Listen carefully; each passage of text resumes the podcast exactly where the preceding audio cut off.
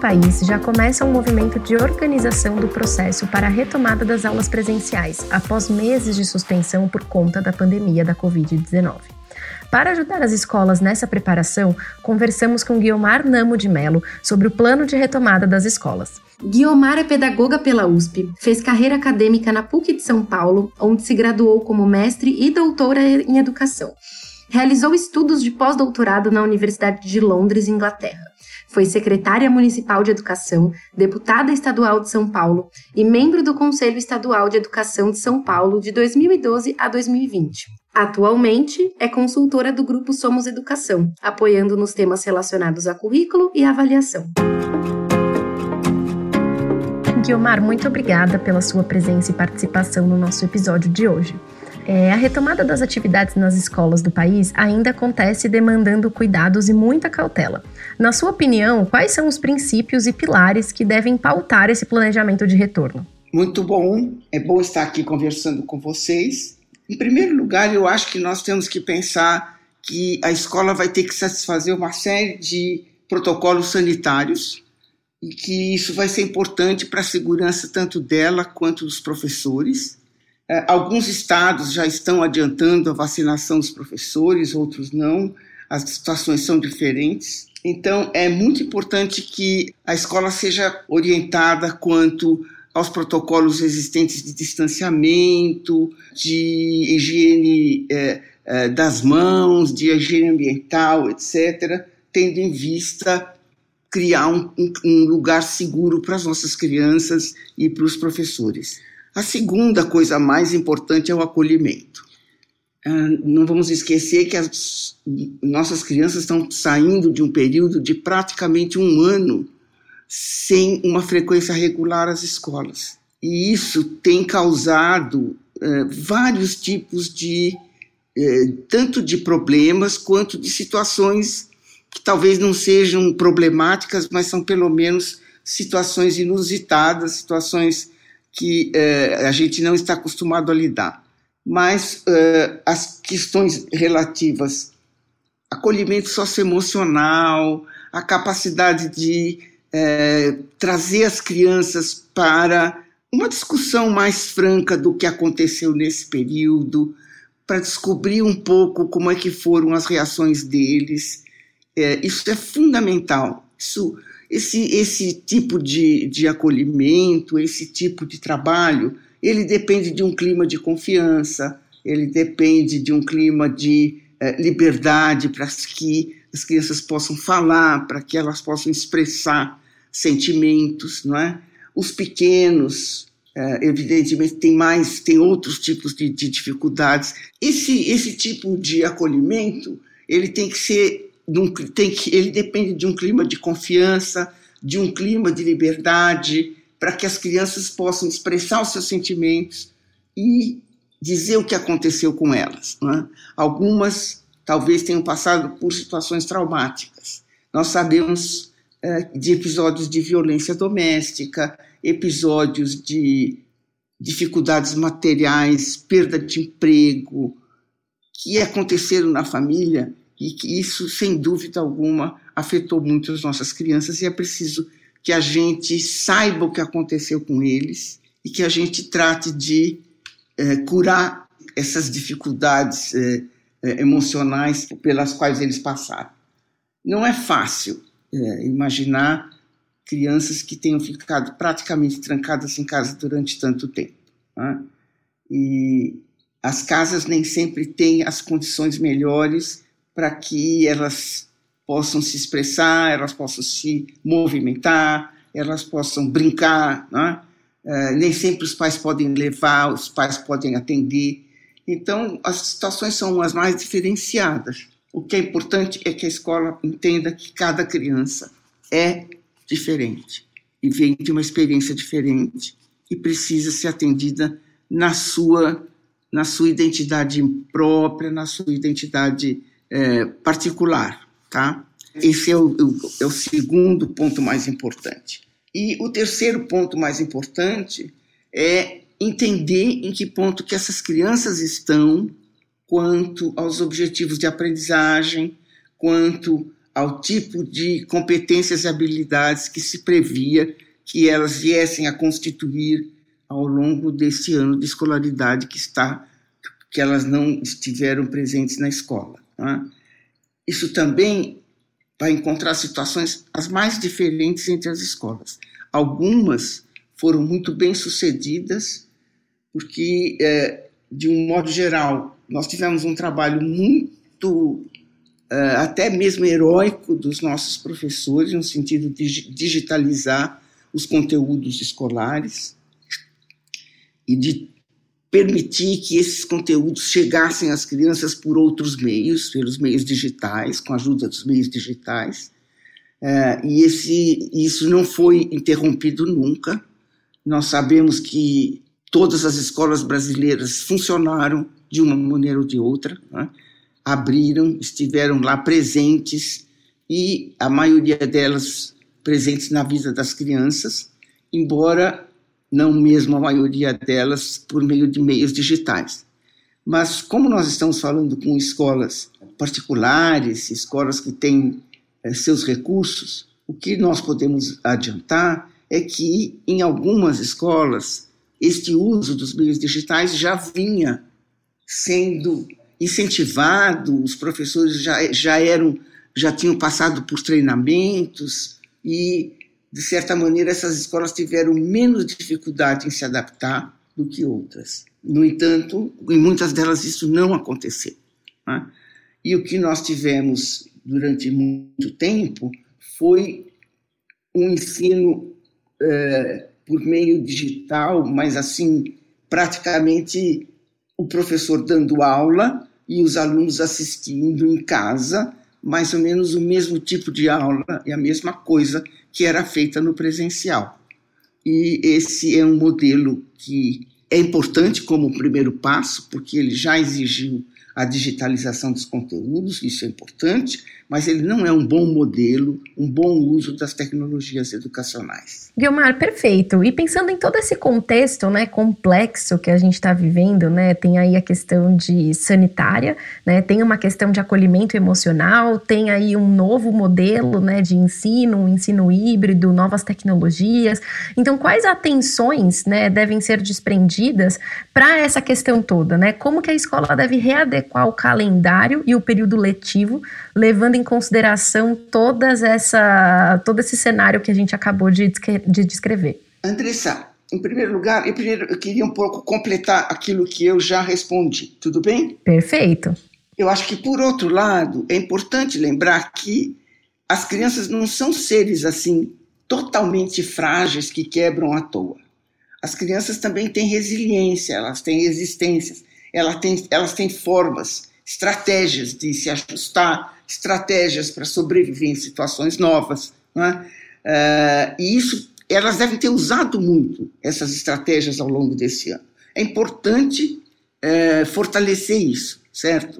Uh, lembrar que as nossas crianças também têm o seu lado forte e que esse lado forte é uma dádiva né, que nós educadores temos e que nós devemos aproveitar ao máximo, no sentido de incentivar iniciativa, incentivar responsabilidade, incentivar é, protagonismo mesmo das crianças e, sobretudo, elogiar todos os, os ajustes que foram que ela viveu e ela viveu eventualmente junto com a família. Então esta família também merece ser reforçada, ser empoderada no sentido de enfrentar este este ano que foi tão difícil. Né? É, portanto, quando a gente receber as nossas crianças, eu não acho que a gente deve receber com uma cara de quem acha que elas são coitadinhas. Né? Acho que a gente deve receber com uma cara de quem acha que elas são muito vivas, que felizmente elas estão bem, que elas estão conseguindo se virar e sobreviver nessa situação tão difícil que todo mundo está vivendo, o mundo inteiro, certo?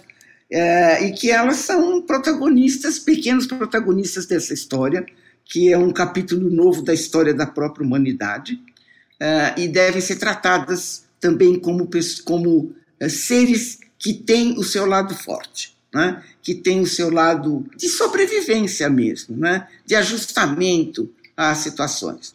Então, e só estou querendo dar este o meu por outro lado para não pensar que sei lá, sei lá, a gente já recebe as crianças com uma cara de quem acha que pena, sofreram, porque tiveram problemas em casa. Eventualmente não tiveram. E eventualmente tiveram e conseguiram superar os problemas. Então, é, acho que a gente tem que fazer uma coisa assim, eu diria, para cima, sabe? Como quem recebe pessoas é, para um. Uma, olha, que maravilha vocês estarem aqui, porque vocês estão, vocês conseguiram se ajustar num ano tão difícil. Elas com certeza vão estar muito felizes de voltar, né? Que o, o que a escola também tem essa felicidade no acolhimento, né? A mesma felicidade que elas vão ter no retorno, que com certeza elas vão ficar muito felizes. É, muito bem lembrado. Também tem este lado, quer dizer, o lado que elas vão estar contentes, elas vão estar é, felizes de estarem de volta, né? Embora a gente diga que a criança precisa ser recebida porque ela passou por situações muito difíceis, etc., e muitas delas, de fato, sofreram, sei lá, traumas ou eh, abusos ou qualquer outra, eh, outra situação indesejada, a gente não, não deve esquecer da, da alegria e de festejar o fato de que essas crianças são pequenos heróis da nova era, né? Elas são eh, o exemplo de que a humanidade não vai não vai desistir tão fácil. Né? Elas estão aí, elas estão aí para a gente educar, isso eu digo novamente, esta força que elas têm é um presente que os educadores recebem para trabalhar. É como você receber matéria-prima da melhor qualidade para fazer o seu produto. No meio disso, obviamente, tem déficit, vai ter déficit de aprendizagem.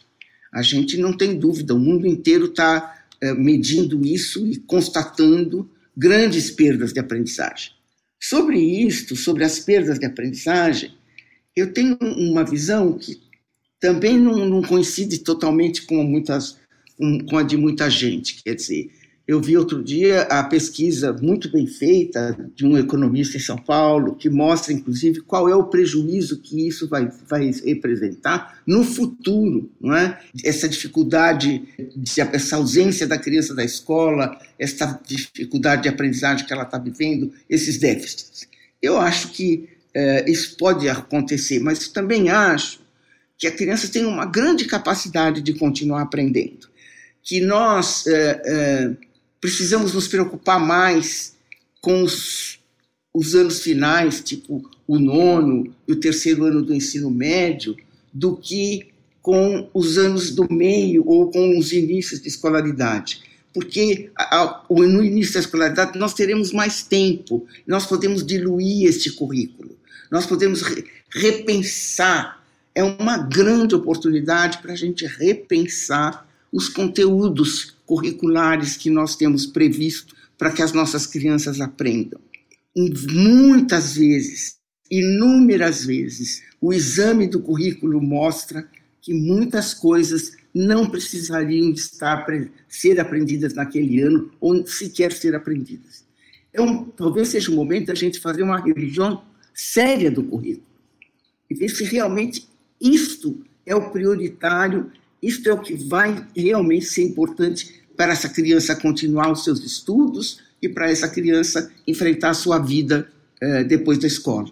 O enxugamento curricular é uma coisa importante neste momento. Eu acho que algumas eh, gostaria até de indicar, quer dizer, o Instituto Reúna, por exemplo, em São Paulo, e talvez outras eh, organizações estão fazendo trabalhos desse tipo, com um, o Instituto Reúna tem o mapa do foco é, em torno da BNCC, por exemplo, né? é, mostrando que existem conceitos que são estruturantes dentro de, de, de cada uma das áreas de conhecimento, de cada um dos componentes curriculares, e que esses são os prioritários, e que esses têm que ter o foco, né? mostrando que nós podemos priorizar realmente, e que nós podemos redistribuir o conteúdo. Então, grande, uma grande oportunidade para a gente repensar a quantidade de, de, de, conteúdos que nós estamos trabalhando, a progressão desses conteúdos, o modo como nós estamos selecionando uh, os conceitos que são mais importantes e os tempos que nós estamos uh, uh, atribuindo às aprendizagens, né? para que esses tempos possam ser diluídos e para que uma criança que estava, que esteve durante um ano e meio, dois anos que estava na segunda, no segundo ano, no terceiro ano, no quinto ano, no sexto ano do ensino fundamental, que ela possa ter um percurso curricular que, ao fim e ao cabo é, de oito, de nove anos de ensino fundamental, a gente tenha conseguido cobrir tudo que é prioritário e tudo que é importante. Então, é, é, era esse último recado que eu queria dizer, deixar para a questão da volta à escola.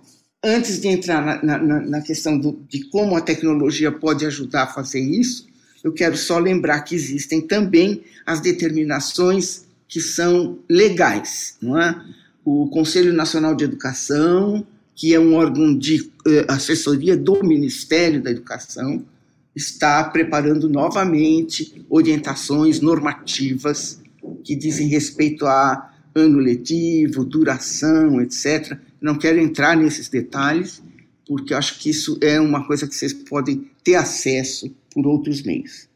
Finalmente chegamos na questão eh, da tecnologia. Como eu disse na minha, na minha, numa das minhas, das minhas respostas anteriores, esta aula simplesmente transmitida eh, para uma criança que está, para um aluno que está numa situação de remoto, ela não é um uso, uh, um bom uso da, da tecnologia. Né?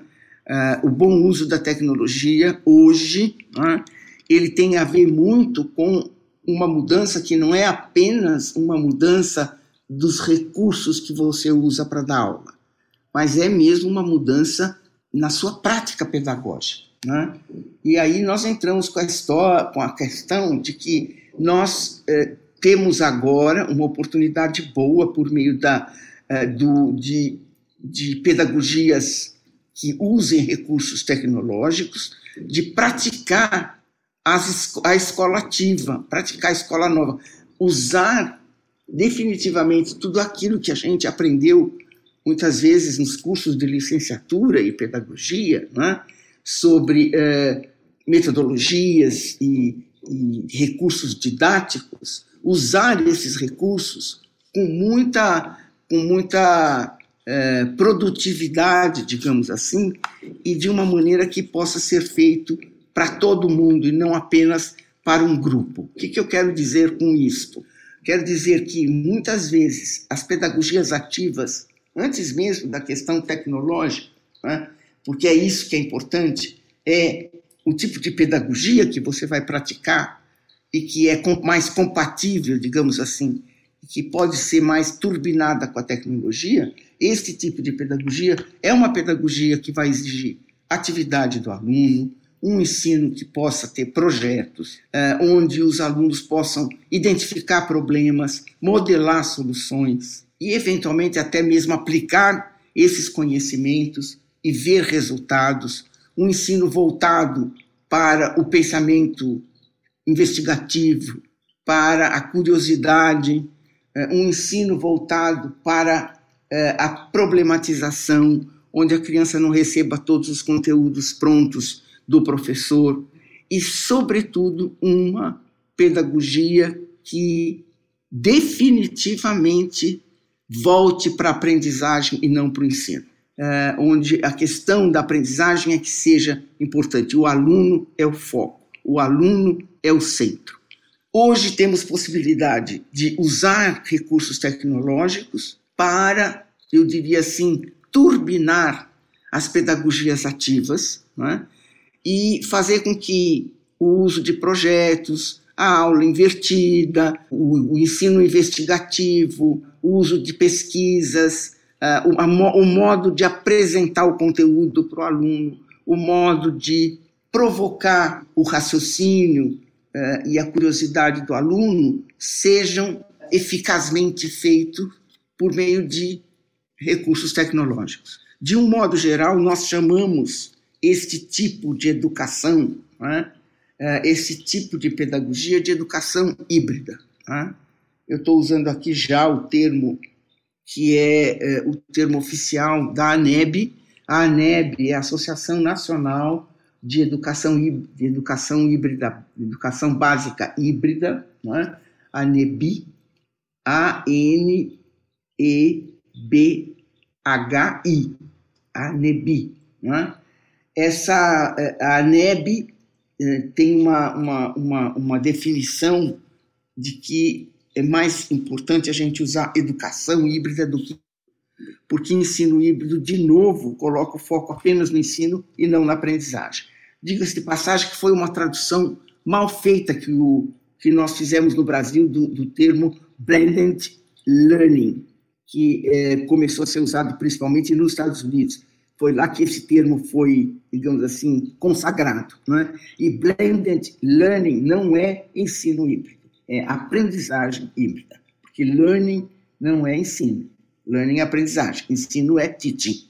Seria, teaching, seria ensino se fosse uh, blended teaching, o que não é. Né? Mas, fechado esse parênteses das traduções, que são sempre, pode sempre causar, causar problemas, nós estamos adotando a terminologia educação híbrida, porque envolve ensino e envolve aprendizagem, e com a educação híbrida, o que estamos querendo dizer é a educação que usa junto e misturado um conjunto de recursos e que, em muitos casos, este conjunto de recursos envolve o aluno estar presente em sala de aula, e em outros casos envolve ele não estar presente em sala de aula, ele estar num tempo num espaço que seja um tempo um espaço controlado basicamente pelo próprio aluno. É? E que esses dois, essas duas experiências de aprendizagem, tanto a experiência em sala de aula presencial com o professor, como a experiência no espaço e no tempo que seja mais que seja esteja do controle do, do, do aluno, que, ela, que essas duas experiências se articulem e que esse, é, isso, isso configure ao final não é, uma experiência de aprendizagem completa. Eu exemplifico. Eu posso, por exemplo, ter uma aula aonde eu tenho dois grupos de alunos trabalhando, cada um deles num problema diferente. Pode ser um projeto, pode ser apenas um problema. Né? Esses, esses dois grupos de alunos estão discutindo com o professor treinando como é que se identifica um problema, como é que se faz a modelagem, como é que se levanta possíveis explicações, como é que se buscam soluções, etc. Né? E isto é uma aula muito interativa que o professor está dando para este aluno. Enquanto isto, é? eu tenho um outro grupo de alunos, é, se for o caso, lendo um texto, ou assistindo um vídeo, ou é, realizando uma entrevista com alguém, ou é, seguindo um roteiro de perguntas e respostas, ou trabalhando numa sala maker onde ele possa fazer alguma coisa que esteja relacionada com este problema, né, mas que possa ser feita num tempo e num espaço que não, é, não está sob o controle do professor e da sala de aula, e essas duas experiências vão se completar para que, no conjunto, este grupo contenha uma, uma, um percurso completo que vai desde identificar até resolver e aplicar resolver um problema e aplicar uma solução. Esse é um exemplo. Um outro exemplo mais simples pode ser simplesmente de você ter uh, uma aula onde você indica por meio de um vídeo, você faz a motivação, é? o vídeo levanta a curiosidade, o vídeo desperta a vontade do aluno de conhecer e o vídeo informa, né? Que é uma coisa muito boa que o vídeo pode fazer. O vídeo pode ser muito didático, ele pode é, informar, ele pode explicar, não é? E depois dessa explicação, esses alunos vão ler um texto, vão responder questões, e daí eles vão para a sala de aula com este vídeo assistido, com essas questões levantadas, e com as dúvidas e tudo que surgiram nesse processo, eles vão para a sala de aula discutir com seus professores já numa coisa mais amadurecida do ponto de vista de constituição de conhecimento. Isso tudo envolve, como eu disse, atividade do aluno, aluno no centro, uso inteligente da tecnologia, não é simplesmente transmitir aulas por meio de, de, de, de, de internet ou de online, certo? Pode ser, mas não é apenas, certo? Porque no ensino híbrido não existe nada que a gente diga não deve, é híbrido. A palavra já diz alguma coisa, é tudo junto e misturado. Então, pode ter aula expositiva? Sim, né? alguns momentos. Pode ter momentos síncronos, pode ter momentos assíncronos. Pode ter ser uma aula invertida clássica, digamos assim, como, por exemplo, o Khan Academy, que muitos de vocês já devem conhecer, né? É, permite fazer uma aula invertida desse tipo. Mas é, não é uma única coisa. Se fosse uma única coisa, não seria híbrido, certo? Então, a educação híbrida, portanto, é uma tentativa, é uma, é uma possibilidade de usar a tecnologia para dar escala, para fazer com que o ensino que não podia ser individualizado possa ser individualizado. E eu acho que aí abre um outro capítulo, um outro momento é, dessa minha, desse meu, dessa minha conversa, que se houver tempo eu gostaria então de entrar. O papel da, o problema da personalização. Guilmar, perfeito. Eu acho que a personalização realmente é um ganho muito grande da tecnologia. E eu vou aproveitar que a gente está falando sobre tecnologia né, e sobre atividades feitas fora da sala de aula para te perguntar como que essas atividades que foram feitas durante o período de ensino remoto podem ser aproveitadas agora nesse plano de retorno. Andressa, eu acho que o importante é ver como que você pode avaliar essas atividades que foram feitas nesse período remoto, né? Porque para aproveitá-las eu tenho que saber até que ponto elas foram é, inteiramente ou parcialmente cumpridas pelas crianças ou eventualmente nem foram, né? porque a criança não entendeu ou porque a criança não quis. Né?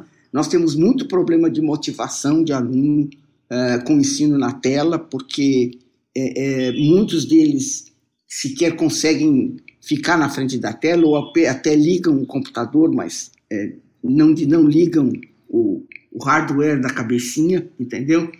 Então, é preciso primeiro avaliar. Então, essa avaliação diagnóstica é, das atividades realizadas é fundamental para que a gente possa aproveitá-las num processo de maior personalização do ensino. Por quê?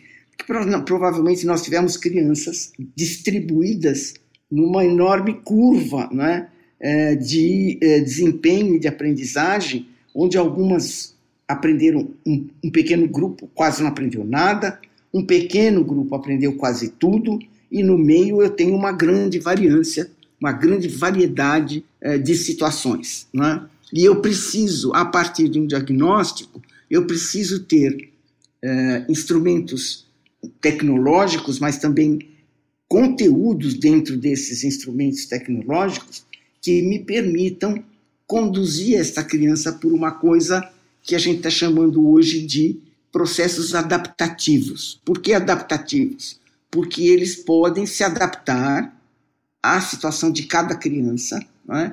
O ensino individualizado, personalizado, não se torna é, aquela coisa meio quase impossível para um professor que tem, sei lá, 27, 28, 30 alunos na sala de aula, porque ele, ele tem dificuldade de fazer o acompanhamento de cada um deles, essas, esses procedimentos adaptativos, essas atividades ou avaliações adaptativas, elas são é, a, a, coisa mais importante que talvez a tecnologia possa nos, nos é, fornecer, é?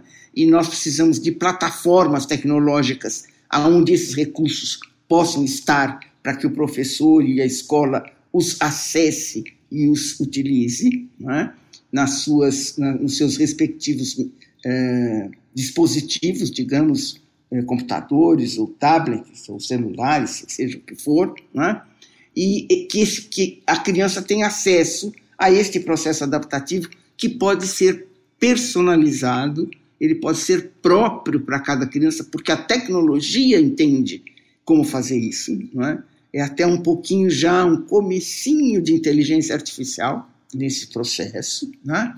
E é, a tecnologia entende como fazer isso e a tecnologia vai fornecendo a esse aluno um caminho, um caminho que é só dele, onde ele pode partir do ponto onde ele está, ele pode avançar o quanto ele é, conseguir avançar, ele vai receber uma devolutiva disto, seja do professor, seja do próprio do próprio dispositivo, do próprio recurso, e essa devolutiva vai permitir a ele entender o ponto em que ele está e como que ele avança. Por outro lado, este processo vai permitir ao professor entender onde estão seus alunos. Então, veja só, eh, uma coisa que a pedagogia ativa previu que deveria acontecer desde final do século XIX, início do século XX, com os nossos autores tipo Vallon, Freinet, Dewey, é? e depois o próprio Ausubel, de aprendizagem significativa, com todos aqueles autores que insistiram na necessidade de tornar o ensino significativo, ativo, centrado na criança, esses, tudo isso que esses autores sonharam, hoje nós podemos fazer, e nós podemos fazer de um modo que o professor, que é viável para o professor, né? um modo que é escalável para o professor e para a escola. Então, este processo de personalização, que como a Andressa bem lembrou, está ligado àquilo que elas já, que elas viveram ao longo desse período, ele, ele envolve a avaliação diagnóstica e é, formulação de percursos, trilhas de aprendizagem, itinerários de aprendizagem, chamem o que quiserem, mas são percursos, é?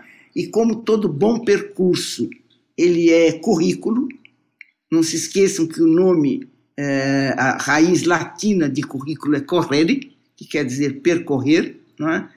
O percurso, esse, esse caminho, não é? ele pode ser feito com o auxílio da tecnologia e ele pode, a tecnologia pode ser muito útil neste momento. Então, eu tenho a tecnologia útil ao fomentar a atividade do aluno, a problematização, a curiosidade, a participação, a identidade, identificação de problemas, a investigação, a proposta de solução. Então, a tecnologia está aqui e eu tenho a tecnologia do outro lado, na avaliação diagnóstica e na formulação dos percursos adaptativos. Muito bom, Guilmar. E aí, desse contexto, eu queria te perguntar um pouquinho sobre os alunos dos anos finais, que você também comentou aí na sua fala, que é uma grande preocupação e que realmente é o alunado que, que, o, que a escola tem que realmente estar mais atenta. Né? Então, como assegurar que o aluno ele realmente seja direcionado para essa etapa seguinte, sem grandes gaps e perdas no aprendizado? É, essa é uma pergunta importante, porque talvez. É, esse sem grandes gaps só seja viável se você realmente tiver um, um sério trabalho de priorização de conteúdos curriculares, isso é de um lado. O nono ano, ainda, a maioria das escolas, ela vai ter esse aluno no primeiro ano do ensino médio. É? Ela, a escola tem que, desde já, começar um trabalho muito sério com as equipes que trabalham nos anos finais do ensino fundamental e as equipes que trabalham no ensino médio, no sentido de entender como é que vai ser feita essa transição do nono ano do ensino fundamental para, o, para a primeira série do ensino médio. Né? Essa transição, cada escola vai ter que planejar a sua, de acordo com os seus recursos, de acordo com a sua clientela, com as suas necessidades é, próprias de cada, da, daquele contexto escolar. Né? É, mas obviamente vai envolver uma transição que vai fazer, vai, vai deixar questões para o ensino médio é, recuperar nesses alunos de nono ano. Quanto aos alunos de terceiro ano do, do, ensino médio, a, a, a gente já está, nesse momento, eles estão no momento de definição, no caso das escolas particulares, né, e eu acho que isso é bem um problema é, é mais um problema das escolas particulares do que das públicas, eles estão em definição de é, escolha de, de, de, de, de carreira, de, de, saber aonde vão fazer o, o seu vestibular, se vão fazer Enem, se vão fazer FUVEST ou qualquer outro vestibular eh, regional, estadual que exista, é? se vão prestar em algumas faculdades eh, privadas que também são bastante competitivas, enfim. Esse momento é um momento de preparar esses alunos para enfrentar a tarefa. Qual é a tarefa mais importante de vida que eles têm agora? É uma tarefa de definição de eh, carreira e de escolha eh, de vestibular. Né? Acho que o trabalho de orientação educacional, nesse ponto, ele é muito importante. Vocês sabem que já tem várias propostas de, de trabalhos ou de atividades sobre o que está se chamando projeto de vida. Projeto de vida é, em certa forma, a, avalia, a orientação vocacional do século XXI, né? porque ele é mais do que simplesmente escolher, uma carreira, ele, ele é um trabalho que pretende que o aluno pense também o seu papel no mundo, o que, que ele quer fazer diferença, qual é o propósito da vida dele, para que, que ele está aqui, enfim, que ele comece a se fazer as perguntas existenciais que são importantes para os adultos, né? e que ele já comece a ensaiar essas perguntas também, e que ele tenha apoio na escola para buscar respostas, ou se não para ter respostas definitivas, pelo menos para é, refletir e entender quais são os problemas. Muitas escolas vão usar neste ano é, recursos que são assim diferentes. O que eu sei é o que, que as escolas estão fazendo. Nunca aconteceu esse, esse, tipo de situação. Então a gente não tem uma grande experiência. Né? O que a gente tem são tentativas das escolas, primeiro, de dobrarem o período do terceiro ano. Quer dizer, o terceiro ano passa a fazer aulas de manhã e à tarde. Mas muitas escolas já são uh, integrais, então uh, essa não é a melhor solução. A segunda solução é rever a questão do tempo. Né? Uh, o tempo vai ser precioso para esses alunos, então é preciso saber o que vai ser prioritário. E nesse sentido, já a, a própria reforma do ensino médio permitiria, já nesse terceiro ano, separar os alunos por itinerários formativos diferenciados pôr no lado aqueles mais interessados nas ciências eh, chamadas da natureza, né? eh, as ciências empíricas, a biologia, a química, a física, eh, e de outro, os alunos mais interessados ou nas ciências humanas ou nas artes, eh, nas, nas letras, enfim, nas linguagens. Né? Isso já daria uma possibilidade de trabalho para a escola que priorizasse conteúdos, mas eu não sei se essa é a melhor solução. Esta é o que algumas escolas estão fazendo. Né? Outras escolas estão simplesmente chamando professores de cursinho para dar aula no contraturno para os seus alunos. Então tem de tudo. Tem uh, soluções as mais diferentes. A única coisa que nós não podemos deixar é que esses alunos fiquem abandonados neste momento tão crucial da, da vida deles, que é na escolha da carreira. O trabalho com a família, nesse caso aqui, vai ser muito importante, né? porque é, as aspirações, né, as expectativas familiares pesam muito nesse momento sobre os jovens. Né? Então é preciso ver, integrar a família neste, neste círculo de proteção do jovem para que ele possa cumprir essa, essa tarefa, que é uma, uma tarefa imediata, é uma tarefa de amanhã, né? é, e ele possa é, cumprir essa tarefa a contento para poder seguir em frente nos seus estudos, na sua vida, etc. Né? É, isso é aqui, o que a gente pode dizer sobre os últimos anos. Cuidar deles, cuidar do nono ano e da transição para o primeiro ano do ensino médio, cuidar do quinto ano, porque também é, o, o, período, o, o, independentemente, bem até antes da pandemia, o segmento do sexto ao nono ano tem sido um segmento mais problemático na educação brasileira como um todo, né? porque nós não temos muita dúvida de, de, qual é a missão dos cinco primeiros anos, nós temos mais clarezas, ou pelo menos tínhamos alguma clareza sobre o ensino médio, e agora temos uma nova reforma que nos, nos estabelece caminhos muito claros com isto, mas esse período de, de puberdade, adolescência, que é um período onde tudo está mudando na vida dessa criança, seu corpo, o seu modo de pensar, ela, tá, ela, ela começa a pensar em si mesma, ela começa a pensar do seu próprio pensamento, que é essa coisa tão humana, né, é, que nos faz tão humanos, que é pensar a, a respeito do que pensamos. Né? Este momento de adolescência é riquíssimo. Está aí a neurociência que vem contribuindo muito para as pedagogias ativas, mostrando que a plasticidade cerebral neste período é enorme, tão grande quanto ela é no começo, que nós estamos trabalhando, quando nós estamos trabalhando a educação infantil e os anos iniciais do ensino fundamental. É uma janela de oportunidade que se abre nessa adolescência, e é, esse período de sexto a nono é um período que a gente, a educação brasileira tinha dificuldades. Né? Agora, com a pandemia, obviamente isso se acentua, e esta passagem do quinto para o sexto ano é um momento de estar alerta a todas as questões que virão com essa adolescência. Questões que até hoje a gente entendeu como que eram problemas, até tem gente que fala de aborrecência e não de adolescência, não é? mas que hoje a neurociência diz tudo isto, esta coisa que o, o, essa rebeldia, essa necessidade de ficar sozinho, de cortar o diálogo muitas vezes, é, essa dificuldade mesmo de dialogar com a família é, e de conseguir expor o seu ponto de vista, tudo isso é sinal de plasticidade, de oportunidade de aprendizagem.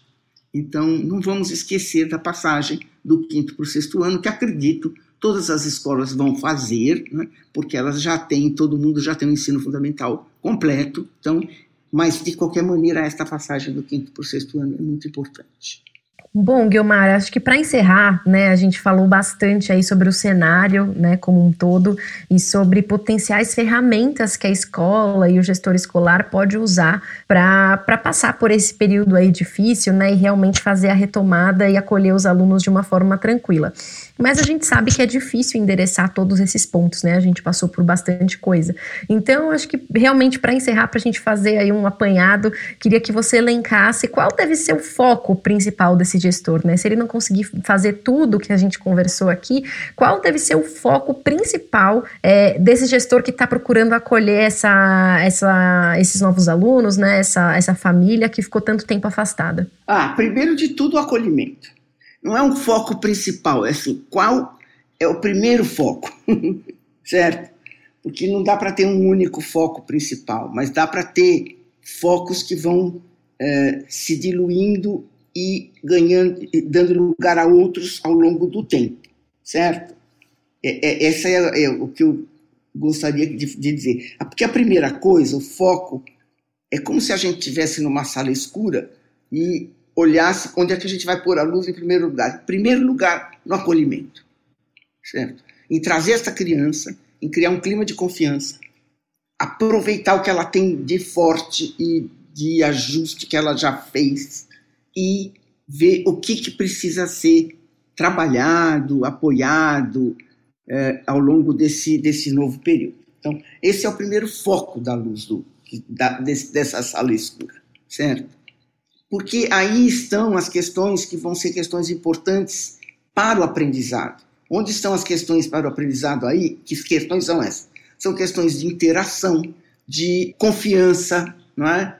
de segurança, de não ter medo, enfim, que são condições básicas para que essa criança ingresse na, numa, num aprendizado presencial, tá?